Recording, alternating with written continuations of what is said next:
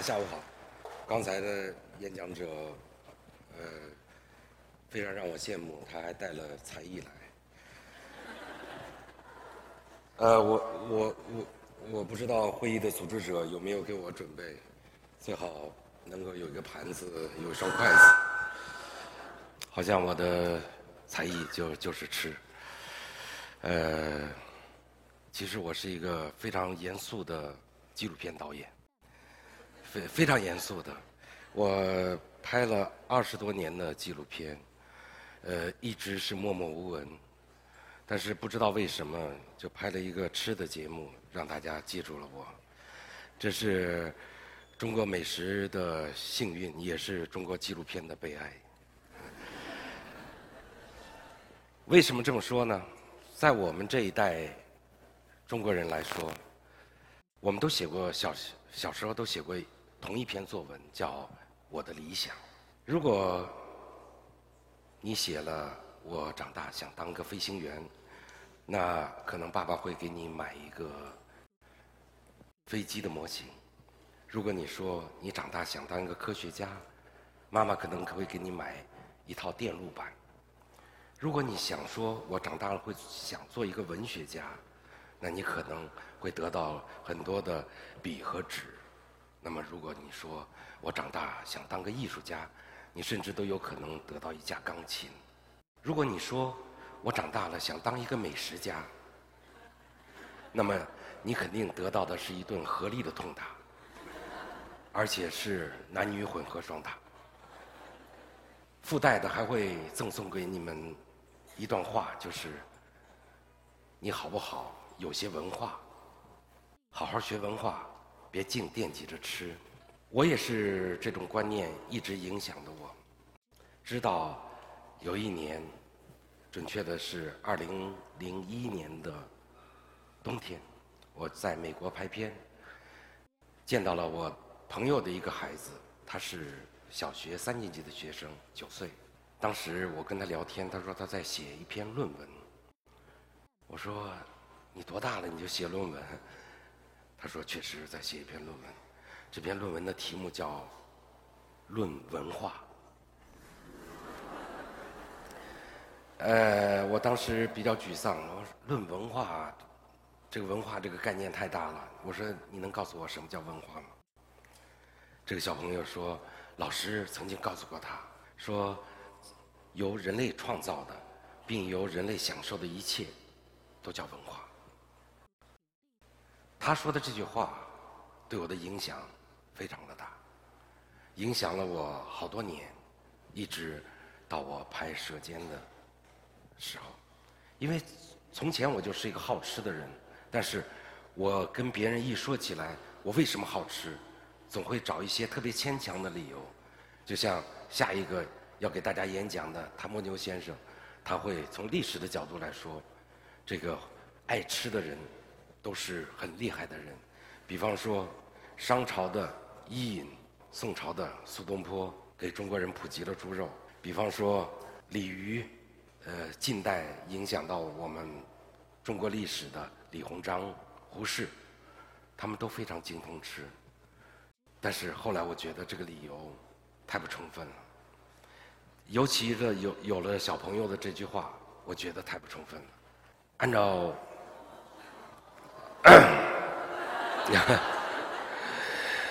呃，那索性都看完吧。那按照美食家的分法呢，食物有三个层面来帮助人类。第一个层面呢是负责我们的温饱，第二个层面呢是满足我们的口舌之欢，第三个层面呢还能慰藉我们的心灵。其实。我今天呢，想跟大家分享的是，从这三个层面，我们都能看到，美食它是文化的食物，它是文化的组成部分。在食物里面，我们能找到非常非常多的东西。比方说，我们翻开人类的历史，我们先说吃主食。人类在大概在一万年前驯服了小麦，这是。生活在现在土耳其南部的美索不达米亚平原的人们，他们驯服了小麦。那么这个是人类社会从狩猎时代到采集时代的一个非常标志性的事件。大概过了一千年，啊，这是驯服后的小麦，现代的小麦。那么大概过了一千年，小麦呢开始从地中海和和小亚细亚半岛向东和向西传播，向西。他们遇到了火，就变成了面包；向东，他们遇到了水，就变成了面条和馒头。我可能这么说，大家会不服气，认为比如说我们也也有烧饼，但是烧饼的时间就要晚得多，而且呢，当年呢我们的祖先都叫它糊饼，我们还是喜欢水的。甚至我的助手做了一个这样的一个地图，圣经里写的上帝是用语言区隔了大家，以阻碍通天塔的建成。那么，当年那个巴别塔，我相信上帝还区隔了大家的口味。东方人吃不了西方的东西，西方人吃不了东方的东西。你看，从一个小麦，我们就能看到人类历史。这么多浩繁的发展，能看到东方和西方文化的这种水火不相容的这种一种有趣的解释，所以呢，我觉得从这个角度来说，从满足我们温饱的角度来说，食物是一是一个神奇的东西，是一个神奇的路径。那么。我又要给大家放一点好吃的，这是我前几天吃的一个一道菜，叫芒种虾干。这种虾干呢，湖南没有，呃，在哪儿呢？在温州。为什么叫芒种虾干呢？大家可以看看它的细部，每一颗虾的尾巴上都有一个特别鲜红的点儿。那这个鲜红的点是什么呢？是虾的。卵，大家都知道，水所有的水生食材都是要在它产卵之前吃，才肉质最鲜美。比方说，尼亚加拉瀑布好不容易爬上来的三文鱼，甩了籽儿之后，棕熊都不爱吃，因为它肉质特别不好吃。有人说笑话说，呃，有妊娠纹，非常不好吃。那么。再比如说，西方人吃生蚝，他们从五月到八月没有儿的月份不吃生蚝，因为那时候的蚝刚生完小宝宝，身心俱疲，而且会体内会出呃味道，总之非常不好。中国人其实也有这个智慧，他们知道这个时候的虾最鲜，为什么呢？因为虾卵和虾肉是两种不同的氨基酸，我相信我们的祖辈肯定不会清楚虾虾还有鸟苷酸、肌苷酸的区别，但是他们的智慧能够用他们的舌头来判定，所以我说在我们的食物里有我们祖先的智慧在里面。再说一个祖先智慧的例子，大家。看到这个都很都很很清楚，这个是梅干菜。梅干菜呢，我有一个好朋友，他是绍兴人。绍兴是全中国梅干菜最好吃的地方。那么他每次回欧洲的时候都要带梅干菜，但是呢，他说不知道为什么梅干菜到了法国就没那么好吃了。后来，我的一个美食家朋友，也是《舌尖上中国》的顾问，叫陈立教授，给他解开了这个谜，因为他带走的是梅干菜的尸体。呃，而在绍兴吃的梅干菜，是还活着的梅干菜，这个可能大家说起来不相信，因为在梅干菜的。菜的边缘生活着一种真菌，这种真菌呢，哎呀，名字非常长，我就不说了，我我也说不出来。它是一种厌氧菌，就是碰到氧气它就会死，所以在晾晒的时候它就会死。但是它死之前呢，会分裂无数个芽孢，以便下一次再次生长。绍兴人呢，就把它一次一次的晾晒，然后呢，把它盘在一个坛子里，像泡菜坛子一样，然后给它加一个盖子。加一个盖子之后呢，在那个盖子的边缘敲一些特别细碎的孔，让它在里边欲仙欲死，欲仙欲死。所以，陈教授说，我们吃到的梅干菜是活着的梅干菜，你那个密封真空的梅干菜是已经牺牲了的梅干菜。这也是我们祖先的智慧，对不对？特别特别美味的智慧。那么，我这两天到长沙来，我一直在找各种小馆子在吃。我特别喜欢湘菜，为什么呢？我有一个好朋友，呃，也一个老师，呃，作家阿成，他也特别喜欢吃湘菜。他每次吃湘菜和别人不一样。他一定要选择一个最靠近厨房的位置。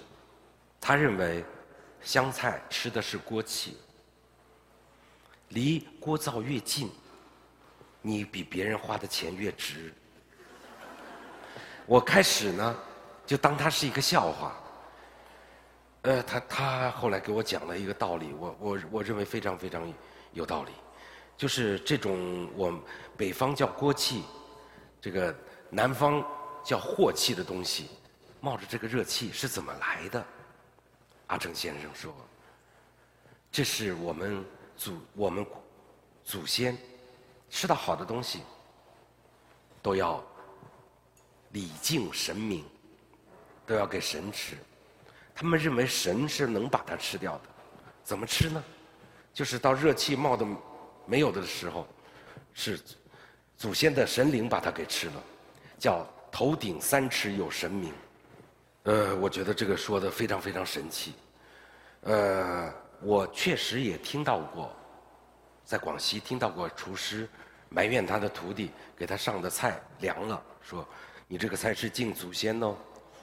那其实你看看我们在敬祖先的时候，你看这是腊月二十三的祭灶，要一定要给祖先。一个热腾腾的，让他上天言好事。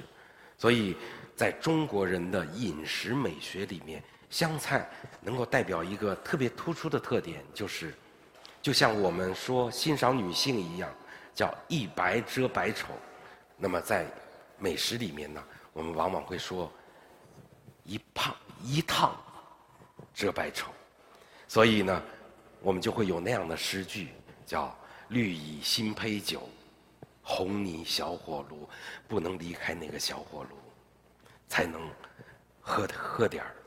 从这里呢，我们也能看到很多的我们的吃的东西和我们古代的规矩是有关系的。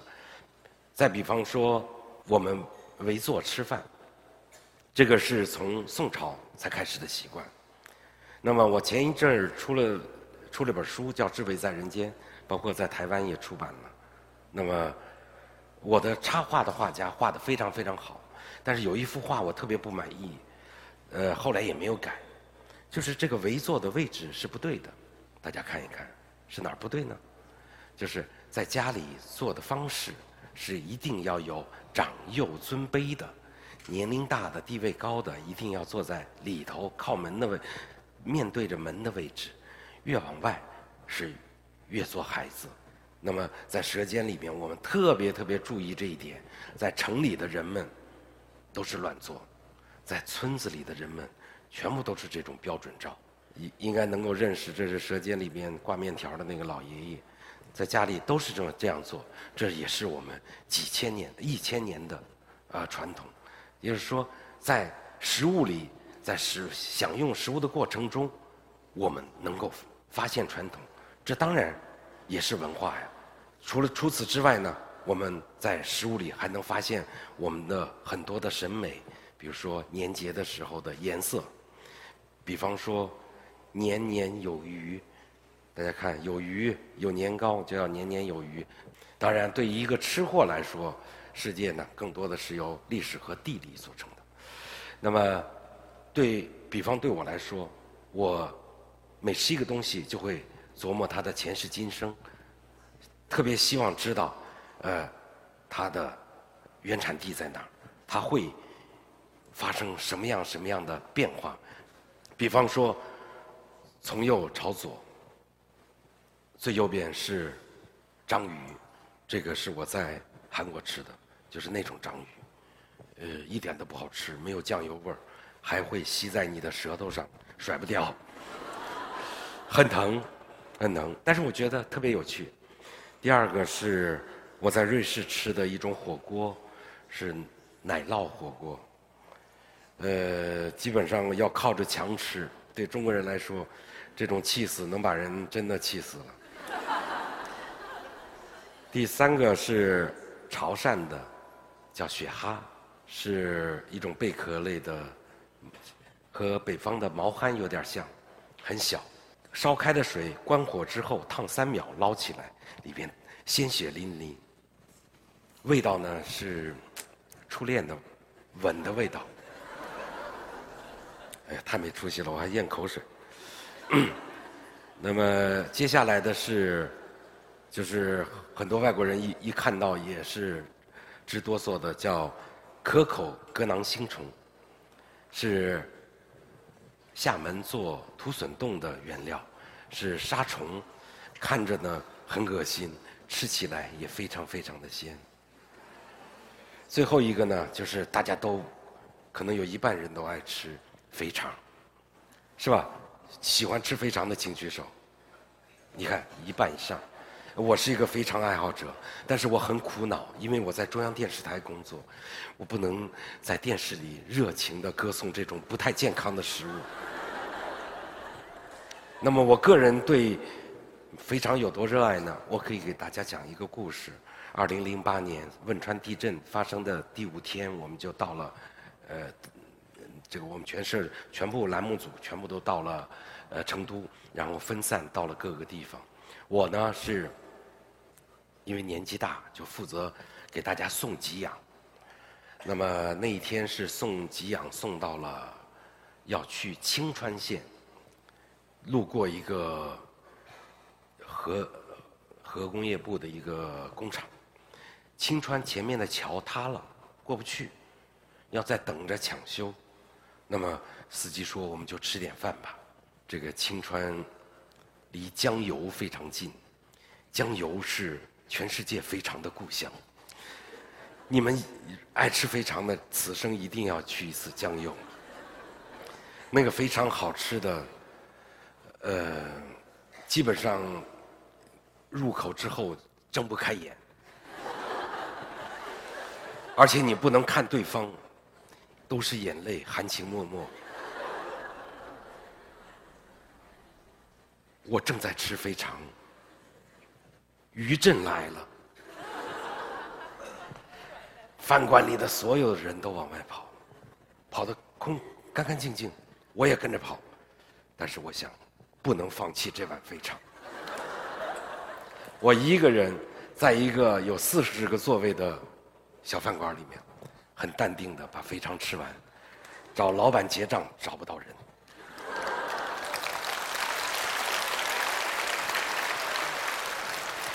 我我说这个笑话呢，实际上是说，对吃，大家一定要有充分的好奇心，要知道，英语里面说 “you are what you eat”，就是一方水土一方人。他为什么吃这个地方？为什么那么好吃？肯定跟这个地方的性格有关系。就像我曾经，我是一个长沙米粉的爱好者，我曾经写过。一首很暧昧的诗，叫《美好的米粉像少女的胸》，但在北京，你只能吃到硅胶。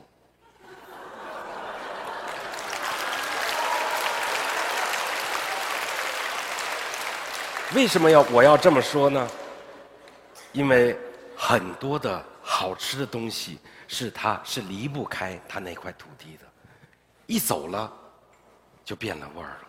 呃，有一次在北京，一一个湖南的老板说他要给我做口味蛇，我说你最好给我买张飞机票，我最好去宁乡吃，因为我在宁乡工作过半年，我知道那个那个味所有口味的东西做的味道。离开了宁乡，到长沙都已经打了折了，到了北京就几乎是要翻转的。那我我一直有这种好奇心，也一直我觉得美食和旅行是永远分不开的。所以我也有一句话叫“百家饭，千里路，万卷书”。呃，再给大家看一个我吃到的更邪性的东西。这个东西呢是。云南傣族的一个东西，它的名字叫撒彪。撒彪呢是什么东西呢？呃，是牛反刍的胃液，然后这个当地人认为它非常鲜美，有点苦味，还补身体。那么我是九十年代去吃的这个撒彪，当时带着我们一个嗯年龄比我大一倍的老同事，我他当时看到我吃到了这种黏黏的东西。呃，当地人特别热情，尊贵的客人一定要喂到你的嘴里，而且喂的方式是他先吃一半，然后递到你的嘴里。当我一口把它吸下去的时候，我的那位老同事当场就吐了。当然，除了这种奇奇怪怪的东西，我的工作更多的是在中国的美饮食文化里面，在中国的食物里面看到了。各种各样的美，看到了我们中国厨师、中国餐饮人的各种各样的创造，看看都是这样的。刚才那是茶泡，这是我吃过的最好吃的松皮扣，要做二十多个小时才能做出来。这种鱼冻就更简单了。所以呢，我们在《舌尖上的中国》里面一点儿 没留余地的来歌颂。中国的厨师，因为过去中国的厨师，更多的大家说他就是个技术活其实不是，他有太多太多的智慧，太多太多的发明创造，他能给我们创造出来这么多美味的幻觉，可以给大家看一段中国的刀工。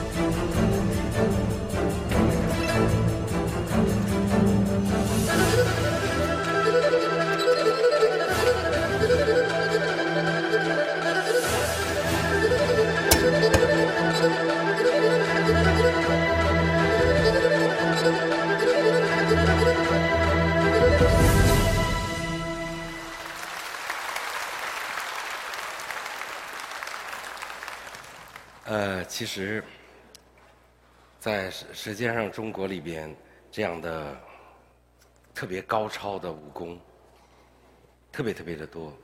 刚才大家看到的那个呢，是一个上海本帮菜的老厨师，呃，叫李伯荣，他已经在两个月前离开了我们。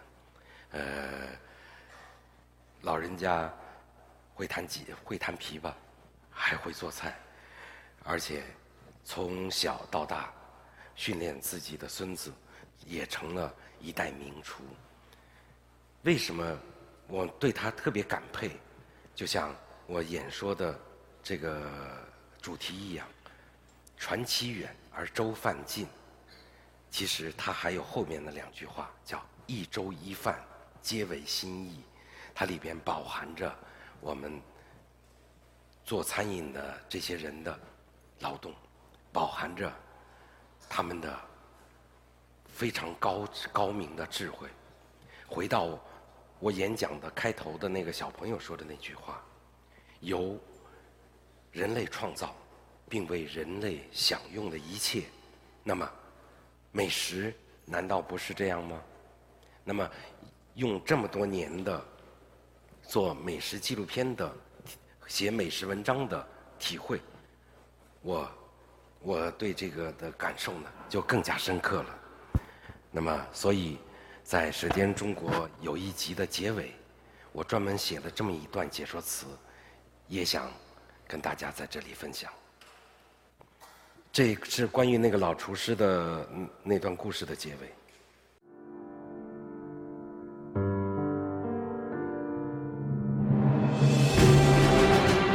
传承中国文化的，不仅仅是唐诗宋词、昆曲京剧，它包含着与我们生活相关的每一个细节。从这个角度来说，厨师是文化的传承者，也是文明的伟大书写者。